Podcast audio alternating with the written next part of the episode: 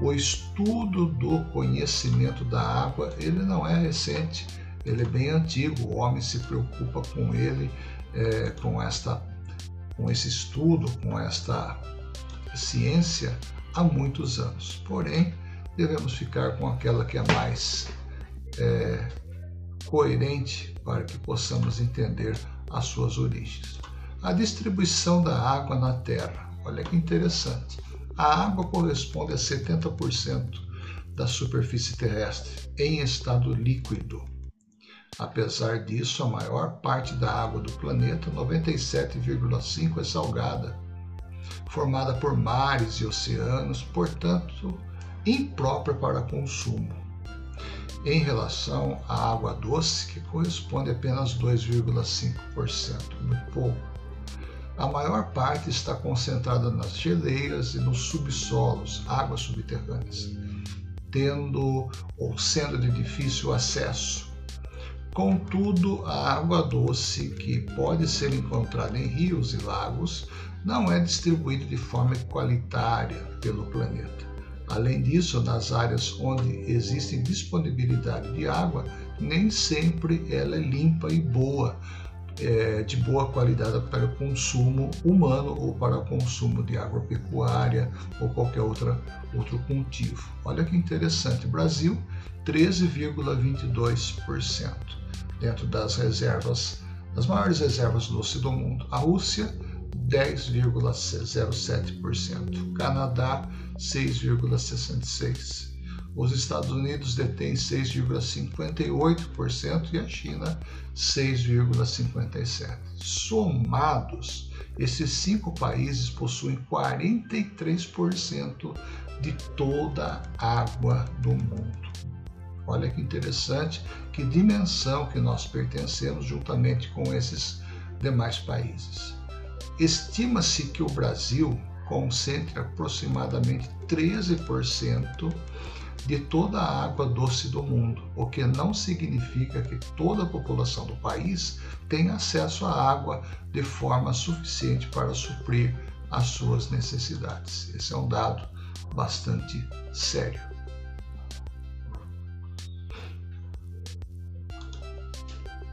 Observe o mapa a seguir a leitura desse próximo mapa, a proporção da população de cada país do mundo com acesso à água potável, em que os países, a maior parte da população tem acesso à água limpa. Em que regiões podemos dizer que falta água potável para a maior parte da população? Olha que interessante. Proporção da população com acesso à água potável em porcentagem menos de 30%, mais de 90%. Observe que o Brasil tem aí uma, uma, um abastecimento um tanto quanto expressivo em comparação a outros países. Com menos de, é, de 30%, você observa essa região da África, esse continente que também é provido de uma vegetação, também de, uma, de um de um solo bastante seco, bastante agredido pela seca, por um clima muito, muito árido. O ciclo da água, e vamos recordar algumas coisinhas que nós já vimos em alguns estudos é, anteriormente. Planeta, no planeta podemos encontrar água nos estados líquidos, em rios e mares, gasoso no, valor, no vapor da água e sólido nas geleiras propriamente ditas. Ou seja, esses reservatórios de água estão interligados, renovando-se no que chamamos de ciclo hidrológico ou ciclo de água. Você saberia dizer como esse ciclo acontece? Durante o ciclo ocorre vários caminhos transformando-se em três estados. No calor, o sol evapora a água e deposita sobre o solo, nos rios e nos oceanos e a transforma em vapor. O vapor, por sua vez, condensa e forma nuvem que precipitam em forma de chuva. Eis a razão do nome precipitação. Neve, granizo ou orvalho que se infiltram no lençol freático e formam as nascentes dos rios. É importante que esse ciclo seja mantido, garantido a existência das formas de vida no planeta. Caso entre em desequilíbrio, muitas espécies ficam ameaçadas de extinção. Veja no esquema ao lado como o ciclo se dá, o ciclo hidrológico. Olha que interessante, pessoal. A evaporação dos mares, a precipitação natural, né? Tanto nas geleiras como nas cordilheiras, como nas regiões litorâneas. Todo esse equilíbrio que nós estamos estudando aqui é um equilíbrio natural e está sendo, infelizmente, nas cidades mais poluídas, que emitem maior poluentes, está sendo quebrado essa harmonia, esse ciclo. Vale a pena refletir que o homem tem causado um, um grande desequilíbrio em relação ao ciclo da água. Escoamento superficial, muito importante sabermos o que é, duas palavrinhas. Lençol freático é reserva de água subterrânea abastecida pela infiltração da água do solo. Impermeabilidade que não permite que a água atravesse, é um isolante exatamente. Né? Já como estudamos, a, quando a chuva chega ao solo, parte dela se infiltra abastecendo o lençol freático que está abaixo dos nossos pés a água excedente escoa, ou seja, escorre pela superfície. A quantidade de água absorvida pelo solo e as consequências do escoamento podem ser diferentes nas áreas urbanas e rurais. Em áreas rurais, a água infiltra no solo e abastece o lençol freático, e apenas uma pequena parte corre pela superfície em direção das áreas mais baixas do terreno, onde geralmente, geralmente se encontram os rios. Nas áreas urbanas, a impermeabilidade dos solos provocada pelas construções com o uso de cimento, de asfalto, dificulta a infiltração. Dessa forma, a maior parte das águas das chuvas escorre pela superfície diretamente para os rios, podendo causar enchentes e deslizamento de terra, como vimos no módulo 6. Esta situação é agravada pela retirada da vegetação, que funciona aí como uma proteção, um equilíbrio para, para o solo. Isso é muito importante quando nós estamos falando de ações antrópicas, ou seja, o homem colocando a sua mão na natureza, trazendo desequilíbrio a bacia hidrográfica, que são formadas por um rio principal e seus afluentes, além da área de captação de água. Os chamados divisores de água são os elementos naturais que separam uma bacia hidrográfica de outras. São as partes mais elevadas do terreno ao redor das bacias. Observe que esta concavidade aqui é a que traz os afluentes e no seu leito o rio ou os rios principais. É isso é dado, é essa essa topografia é dado o nome de divisor de águas. Bacia hidrográfica do rio A, bacia hidrográfica do rio B. Entenda, né? vamos entender que o mecanismo ele é muito semelhante um com o do outro, conforme está aqui na na foto à direita, no canto direito inferior. Observe que o equilíbrio da natureza é um equilíbrio fantástico, trazendo aí benefícios para todo o ecossistema. Ainda na página 278, diz o texto: as características de uma bacia hidrográfica estão relacionadas com outros fatores naturais, como clima, relevo, em regiões com chuvas abundantes, os rios permanecem com um grande volume de água durante todo o ano e são chamados de rio perenes. Falando em rio perenes, quando eu falo em rio perenes é que ele existe o ano todo, em todas as estações. Mas quando eu falo sobre o rio intermitente, o rio intermitente é aquele que hoje existe e de repente, depois da estiagem, depois da seca, da falta de chuva, esse rio pode deixar de existir. Os rios intermitentes ou temporários são características ou característicos de regiões que enfrentam períodos de seca, quando o fluxo é interrompido e se enche somente quando volta a acontecer a precipitação, haver as chuvas temporárias. Os rios correm de acordo com o relevo, aí, o que influencia, o que influencia também as formas de uso das águas.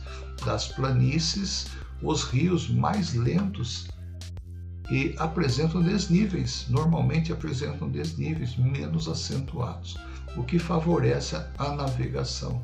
Já os rios de planalto costumam ser, costumam ser utilizados para a produção de energia elétrica por meio da construção de usinas elétricas. Então existem rios aí com potencial hidrelétrico muito grande. Eu cito no norte do país o Rio São Francisco e seus adjacentes.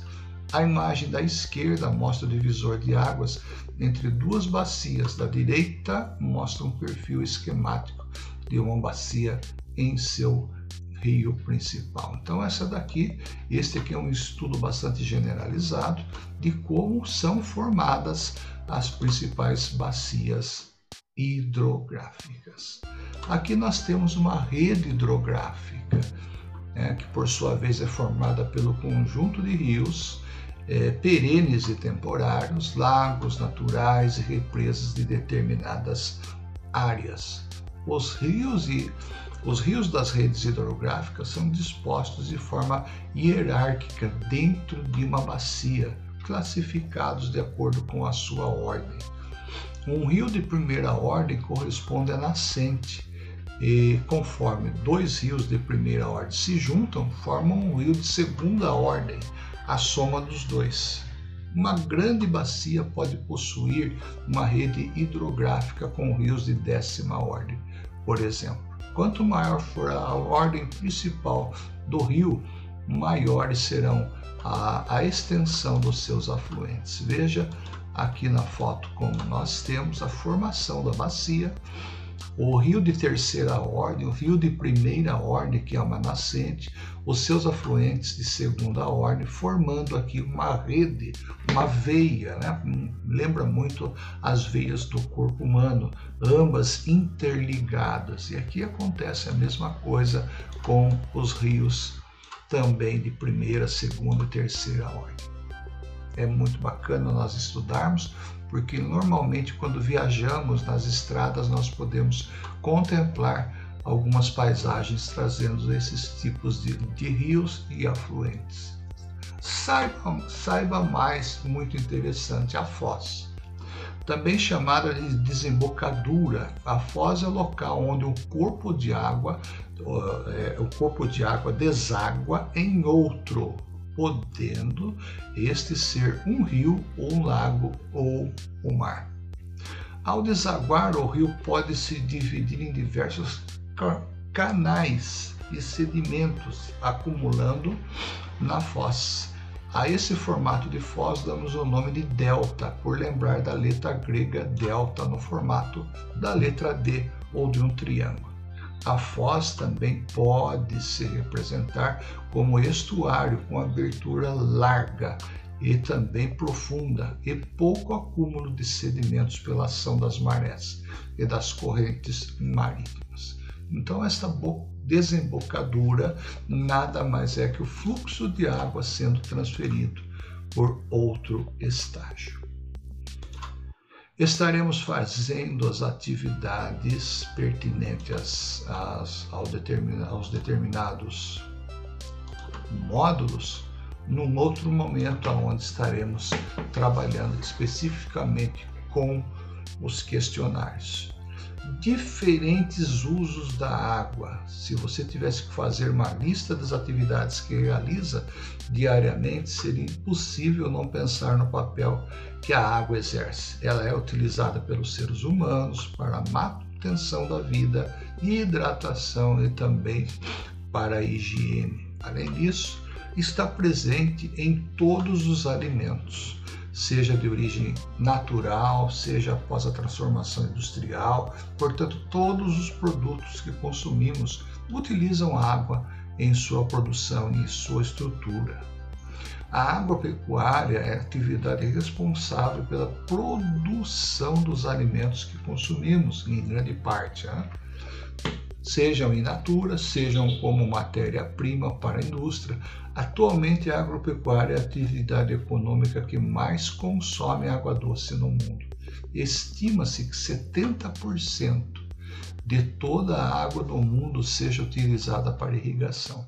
Segundo a Organização das Nações Unidas para Alimentação e Agricultura, no Brasil quase metade, quase metade dessa água é desperdiçada durante a atividade. Já foram feitos muitos estudos sobre o sistema de irrigação e nós podemos dizer que ainda estamos é, engatinhando na questão aí de agropecuária. Embora o agrosetor no Brasil seja um, uma atividade muito bem desenvolvida, pode ter certeza que ainda existe muita, muita coisa para se fazer. Em regiões onde a disponibilidade de chuva não é suficiente, é necessário o uso de sistemas de irrigação. Olha que interessante. Em propriedades modernas, é comum a implantação de um sistema que simula chuva por meio de maquinários, o que consome grande volume de água, como pode ser observado na foto anterior. Uma alternativa a esse sistema é o gotejamento, que apenas algumas gotas de água mantêm as raízes das plantas umidificadas. Além do desperdício de água Outro problema é a contaminação das águas subterrâneas pelos agrotóxicos utilizados nas plantações. Esse é um problema que tem sido largamente estudado, até porque não somente ah, os lençóis freáticos têm sido contaminados, mas também a própria vegetação e também próprio eh, produto que consumimos. Isso tem sido estudo eh, a nível mundial a nível assim muito sério em, em uma certa uma certa urgência. A indústria, por exemplo, ela produz grande parte dos produtos que consumimos, seja na alimentação, seja no vestuário, seja nos combustíveis, nos aparelhos eletrônicos, entre outros. Em cada etapa do processo produtivo é necessária a utilização da água, tanto para o tanto para o funcionamento das máquinas como para a fabricação dos produtos. Assim, esse setor é responsável pelo consumo de aproximadamente 22% de toda a água doce no mundo. Realmente é algo assim assustador.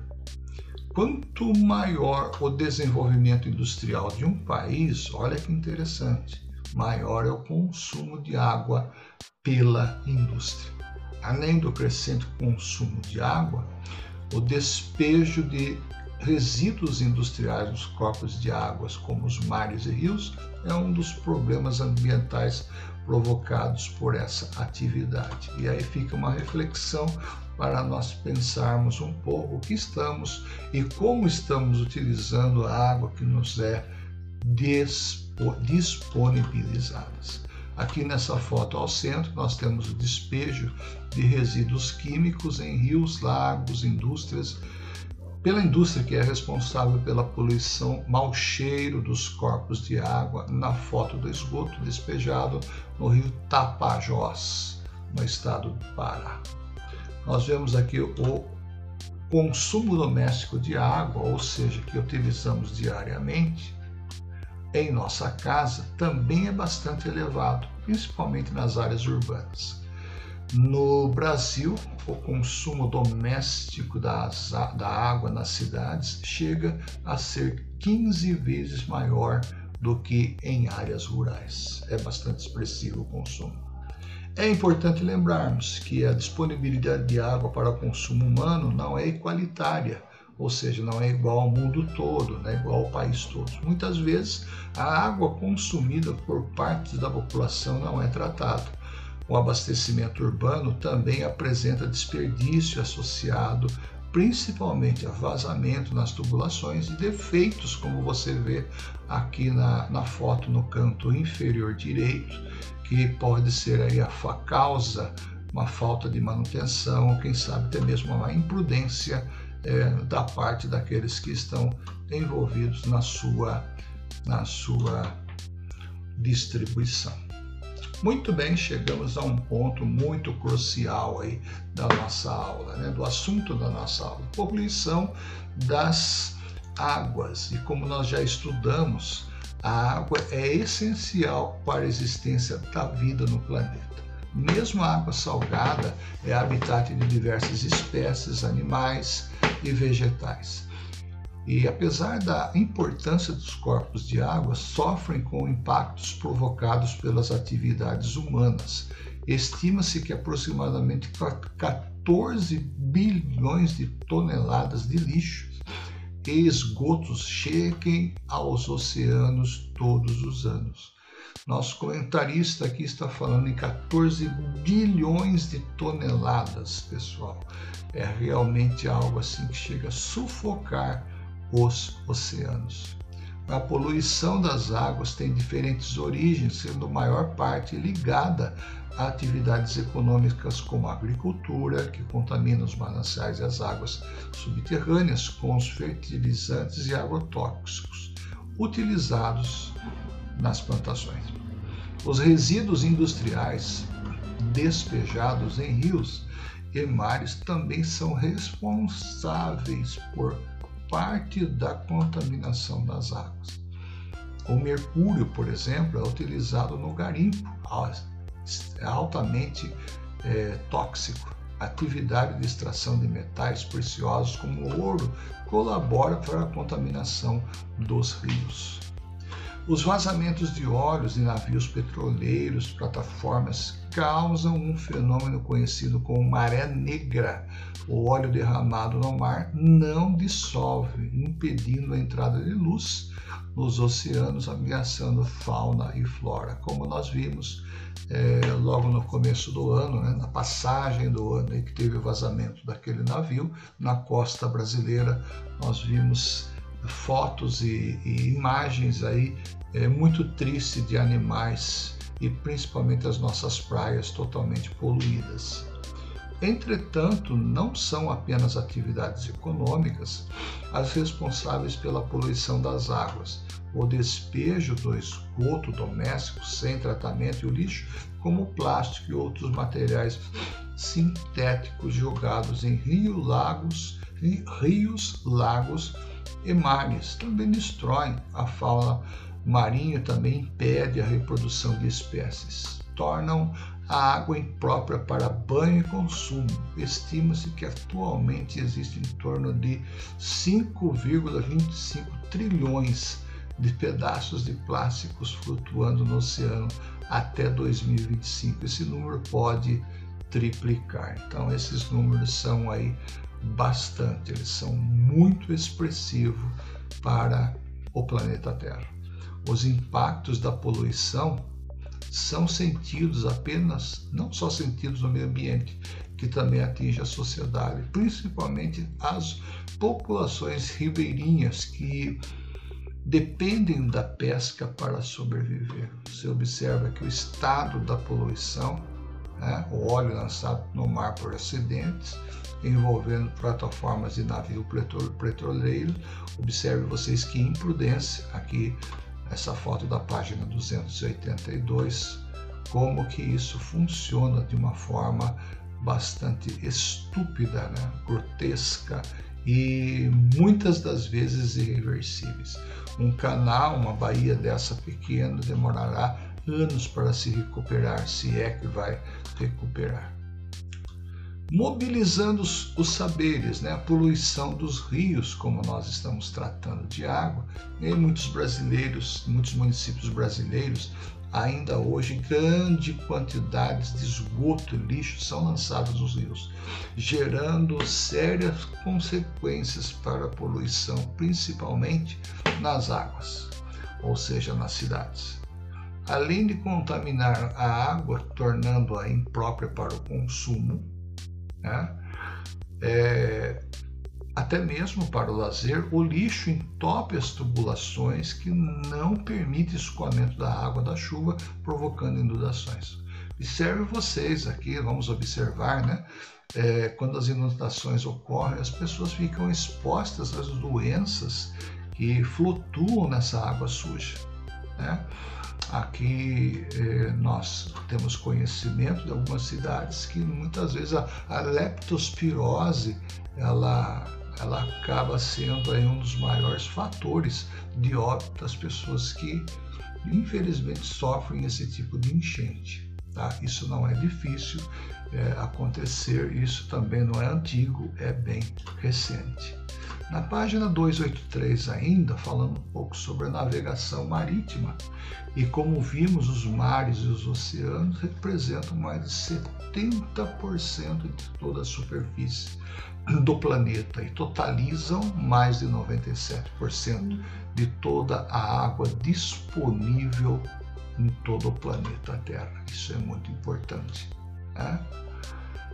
Aqui nesta foto tão tão sugestiva que nós vemos aqui um comércio, um capitalismo muito é, abrangente, né? O porto que conta com o maior número de toneladas transportadas no mundo está é, localizado em Xangai, na China. A capacidade operacional desse porto supera a movimentação de containers de todos os portos brasileiros juntos. Então, nós vemos aí que realmente as águas são importantes também, também para o transporte e também para a, a navegação. Dentro da navegação fluvial, como estamos é, é, observando, observe vocês que a navegação fluvial aproveita a água dos rios para o transporte de mercadorias e, assim como a marítima, apresenta custos baixos e menos emissão de poluentes como outros meios. No território brasileiro, há extensas e diferentes redes fluviais que apresentam grande potencial hídrico. Né? E aqui nós vemos nas redes brasileiras, olha que interessante, rede hidroviárias. Os estados, as bacias amazônica, a, a, Nordeste, a Tocantins do Araguaia, São Francisco. Vamos é, centralizar aqui em São Francisco, né? Ele envolve três, quatro estados: Minas Gerais, Bahia, Pernambuco e Sergipe. Navegáveis, extensão em quilômetros, 1.400 potencial 2.700. Então nós vemos no Velho Chico aqui, o Rio São Francisco, um grande potencial navegável pela qual funciona a nossa logística.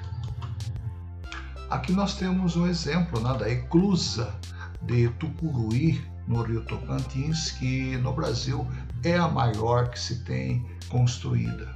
É a maior do país e tem o projeto de se tornar viável a navegação aproximadamente 500 quilômetros. A eclusa, infelizmente, ainda não foi concluída, mesmo após 30 anos de obra, o que causa prejuízos, prejuízos financeiros ao nosso país. Não vamos entrar no mérito da questão, pois na realidade trata-se de um fator governamental. A eclusa de Tucuruí é a maior do Brasil, e tem potencial para transformar a navegação na região amazônica, mas infelizmente ainda não teve a sua construção concluída. Na foto, esse é um teste em, mil, em 2011. Ainda na página 286, nós vemos a poluição de energia elétrica, produção de energia elétrica, me desculpe. Você conseguiria imaginar como seria a nossa vida se não existisse energia elétrica, computador, celular? Né? Como que você conseguiria sobreviver? Ela é importante para acender as luzes dos ambientes, mas também podemos, é, dependemos dela para o funcionamento de aparelhos elétricos, eletrônicos, celulares, computadores, microondas, etc. A energia também está presente na fabricação de quase tudo o que utilizamos diariamente. porque as indústrias usam energia elétrica para o funcionamento de suas máquinas.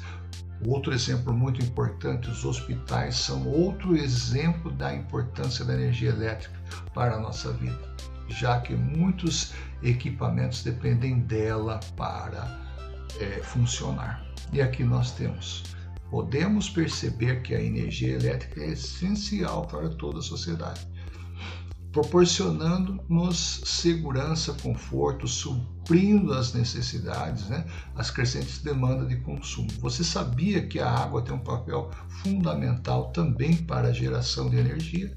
É claro que sim, muitas vezes nós nos esquecemos de fazer a nossa parte, que é economizar. Falando um pouco também, falando objetivamente também sobre as usinas hidrelétricas, olha que interessante energia elétrica pode ser produzida a partir de fontes renováveis e não renováveis. Dependendo da capacidade de geração da natureza, as usinas hidrelétricas utilizam a força das águas como combustível de geração de energia por meio de represamento de água a força contida, a força contida na água dos rios movimenta turbinas como, com muita potência e velocidade. Essas turbinas estão conectadas e geradores transformam a energia mecânica pelo movimento em energia elétrica, como se fosse um dínamo realmente. As usinas hidrelétricas são geralmente construídas em locais onde é possível aproveitar o desnível dos rios para que haja força, né? a queda d'água. A quantidade de energia gerada depende da quantidade de água disponível, regime de chuvas, altura de sua queda. Quanto maiores os volumes de água e a altura da queda, maior seu potencial de aproveitamento e a geração de eletricidade. Aqui nós vemos aqui um esquema simples, bem simplificado, né? Serve vocês a represa, que, a, a que na realidade aloja as águas, né? a quantidade de água, trazendo, sendo conduzida aí por um, por um dique, né? por um canal é, alojado num dique, e esse, esse fluxo de água vai gerar, vai é, exatamente movimentar, fazer movimentos com essa turbina e essa turbina vai gerar aqui uma corrente elétrica ou pela qual é transformada em movimento mecânico em movimento é, eletrônico ou elétrico. E esse gerador, é claro, vai transmitir a energia que, que existe é, na geração deste deste processo. Muito bem, pessoal. Dentro das usinas hidrelétricas, nós temos ainda a matriz ou as matrizes elétricas do mundo, né? E para nós termos certeza disso, nós estamos olhando aqui para a barragem das Três Gargantas e Ichang, província de Hubei, na China, considerada a maior usina hidrelétrica do mundo. Observe na foto o tamanho dessas estruturas, né? Pelo que nós conseguimos ver aqui nessa foto panorâmica, nessa foto aérea, nós observamos aqui que é grande a sua estrutura, principalmente a da captação de água. Eu fico imaginando que ela deve ser infinitamente maior do que a foz do Iguaçu que nós temos aqui no Parque Nacional do Iguaçu, no Paraná, conhecido como Foz do Iguaçu.